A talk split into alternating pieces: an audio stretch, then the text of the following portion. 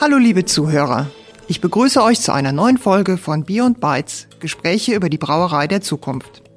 Ich bin Lydia Junkersfeld, Chefredakteurin der Fachzeitschrift Brauwelt und hier neben mir sitzen wiederum Michael Dino Eberhardt und Christian Grad von der Firma Precogit in Regensburg.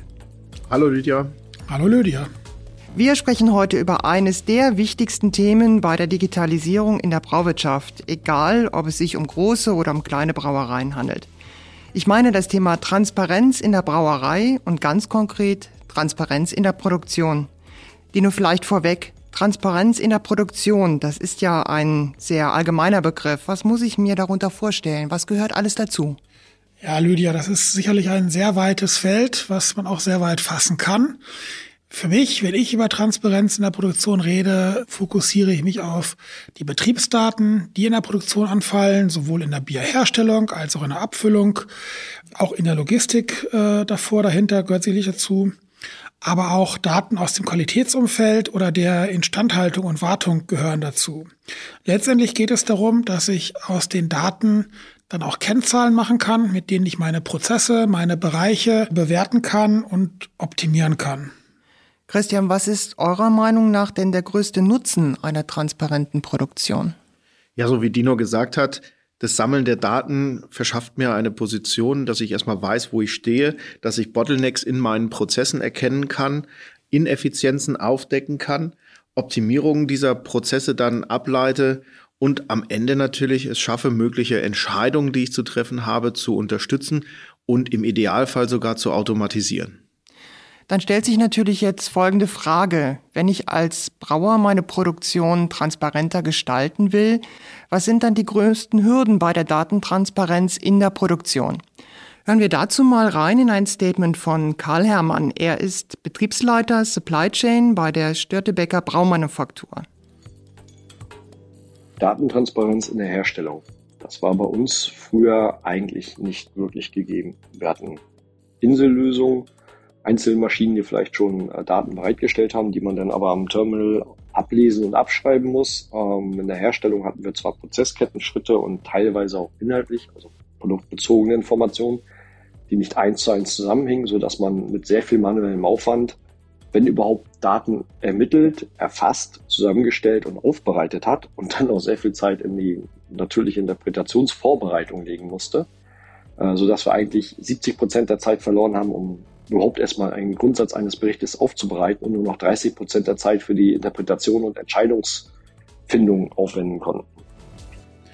Ja, Lydia Karl hat das hier, glaube ich, sehr schön zusammengefasst, was die Stolpersteine bei der transparenten Gestaltung der Produktion sind oder was wir auch in vielen Betrieben sehen, dass es Stand heute sehr viele manuelle Erfassungen gibt. Daten werden manuell erfasst, sie werden abgeschrieben, auf Zettel geschrieben, bestenfalls in Excel-Dateien irgendwo eingetragen. Für die Erfassung von Energie-Medienverbräuchen gibt es dann wöchentlich oder monatliche Zählerrunden, wo Mitarbeitende die Zählstellen abgehen, auch erfassen. Der zweite Aspekt, den Karl reingebracht hat, waren die historisch gewachsenen Silolandschaften. Das heißt einfach unabhängige Systeme, ja, wo sich jede Abteilung einer Brauerei irgendwo eine erste Digitalisierungslösung äh, in den Betrieb geholt hat, die aber dann untereinander nicht vernetzt sind, wo ja keine Durchgängigkeit da ist, wo kein roter Faden erkennbar ist und wo dann auch kein Datenfluss stattfinden kann, sodass es im Betrieb zu Informations- und Medienbrüchen kommt. Dino, Digitalisierung war auch und ist auch selten Chefsache gewesen. Die Sachen wurden eigentlich bei der IT aufgehangen oder in den Abteilungen selbst. Wie sagst du immer so schön, Manufacturing Execution Systeme gibt's gar nicht, ne? Genau, many Excel Sheets oder mehrere einzelne Systeme. Ja, das bringt uns äh, wieder zu dem Thema zurück, Datenqualität. Also wenn jeder sein, sein eigenes Süppchen kocht und diese Daten nur schwer, wie Karl es auch gesagt hat, zusammengeführt werden, dann kommst du am Ende auch nicht auf eine Datenqualität, die wirklich hilfreich und nützlich ist, um transparente Entscheidungen zu treffen. Du hast ungelabelte Daten, du hast zu wenige Daten und hast halt immer einen Bruch zwischen den Systemen. Im Zweifelsfall auch Fehler bei der Eingabe, bei der manuellen Erfassung. Das kommt hinzu. Und für mich hat das Karl jetzt schön gesagt, es geht dadurch dann viel Zeit in den Betrieben verloren für diese Erfassung. Wertvolle Zeit, die eigentlich für die Auswertung, für die Optimierung genutzt werden könnte, bleibt auf der Strecke liegen, um letztendlich auch nicht mal zu einem wirklich zufriedenstellenden Ergebnis zu kommen. Aber jetzt nochmal nachgefragt, warum sind wir in der Situation, in der wir jetzt gerade sind? Woran liegt das? Ja, aus meiner Sicht, Christian hat es eben schon erwähnt, Digitalisierung ist in den seltensten Fällen Chefsache gewesen, ist es auch heute noch nicht in vielen Betrieben. Das fehlt an einer durchgängigen Digitalisierungsstrategie, dass man sich als Betrieb wirklich damit beschäftigt, was möchte ich erreichen, wo möchte ich mich verbessern und entsprechend einen roten Faden ableitet und den auch mit Urkonsequenz umsetzt aus der Unternehmensführung heraus, weil am Ende profitieren alle Bereiche davon. Du hast Systeme, die du implementiert hast, die du vielleicht auch gar nicht vollständig nutzt, um eben diese Datentransparenz und notwendige Transparenz in der Produktion zu bekommen. Die Schnittstellen, die es da gibt, dass die Systeme sich untereinander unterhalten. Wir haben es eben gesagt, äh, das Thema Many Excel Sheets liegt daran, dass wir aus jedem System irgendwo ein CSV-File bekommen können und dieses CSV-File dann in zentralen Excels mit anderen CSV-Files verheiraten. Das hat Karl Herrmann auch gesagt, da geht Zeit verloren, da geht Effizienz verloren. Und dementsprechend haben wir da noch große Baustellen.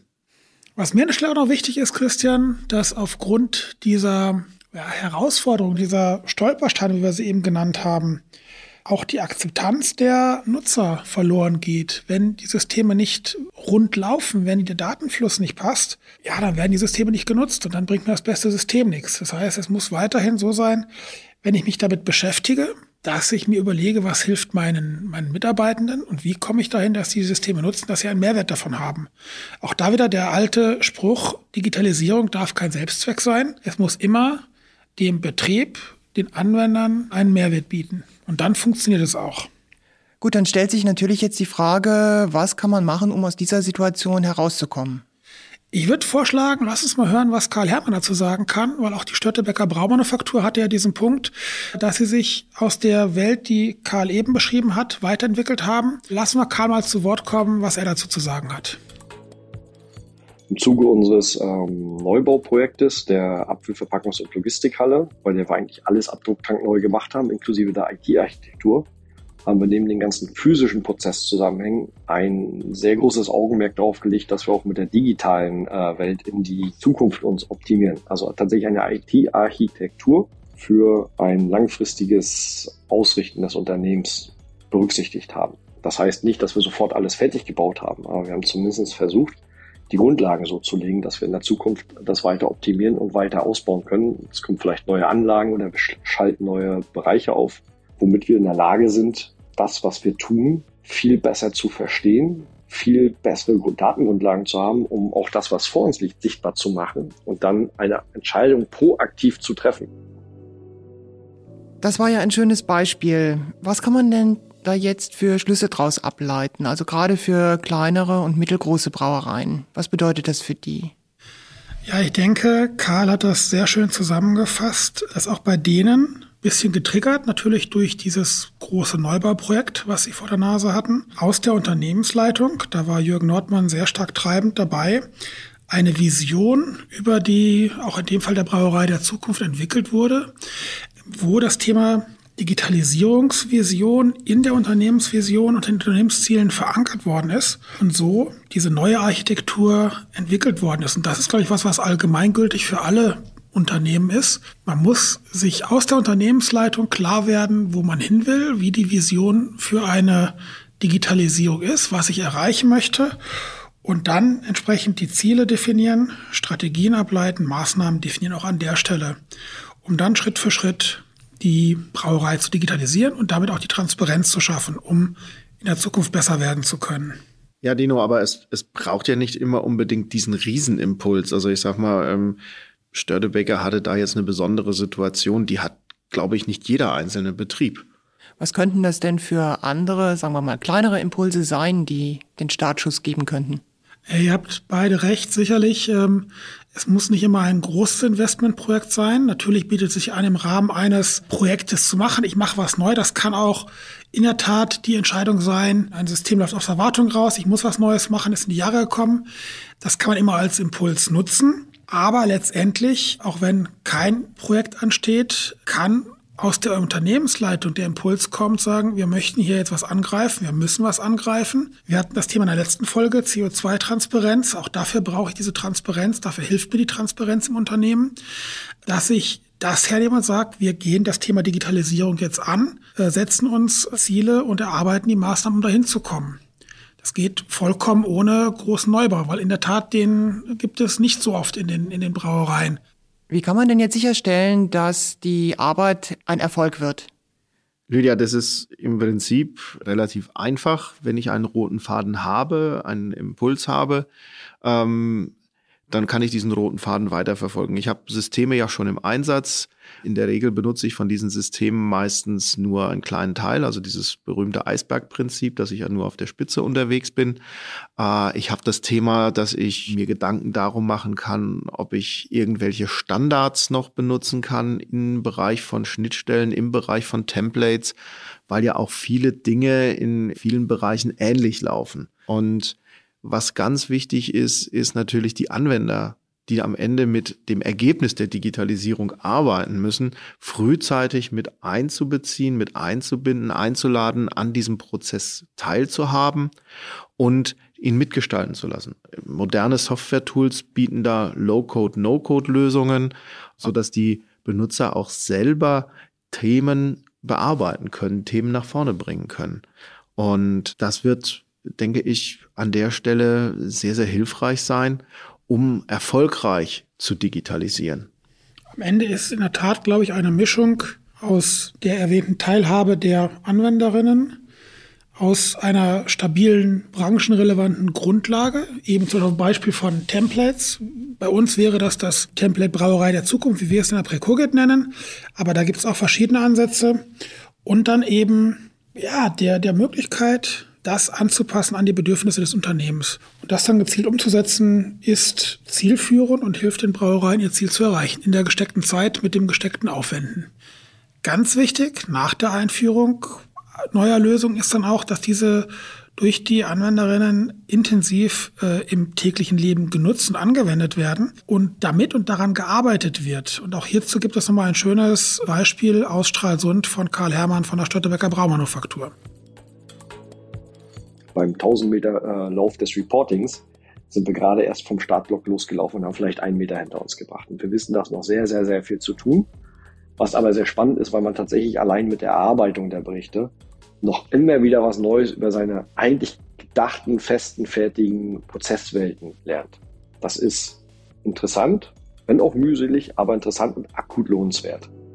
Ja, Karl Hermann liefert uns da eine, eine Steilvorlage, dass mit dem ersten Meter natürlich längst nicht alles geschafft ist, sondern dass Digitalisierung den kontinuierlichen Verbesserungsprozess eines jeden Unternehmens begleitet. Und das war jetzt eine wundervolle Überleitung zum Thema der nächsten Folge, die da heißt die Brauerei der Zukunft sinnvoll digitalisieren. Für heute bedanke ich mich zunächst bei meinen beiden Gesprächspartnern Dino Eberhardt und Christian Grad. Von meiner Seite vielen Dank. Danke, Lydia. Vielen lieben Dank, dass wir heute wieder hier sein durften. Liebe Zuhörer, wir freuen uns, wenn ihr auch dieses Mal unser kleines Feedback-Formular neben dem Podcast benutzt, uns Rückmeldung, Anregungen, Themen für die nächsten Podcasts gebt. Schön, dass ihr uns bis hierhin zugehört habt. Ich hoffe, wir haben euch neugierig gemacht und dürfen auch bei der nächsten Folge von Beyond Bytes, die wird im Juli kommen, wieder mit euch rechnen. Bis dahin alles Gute hier aus Nürnberg, sagen Lydia Junkersfeld, Michael Eberhardt und Christian Grad.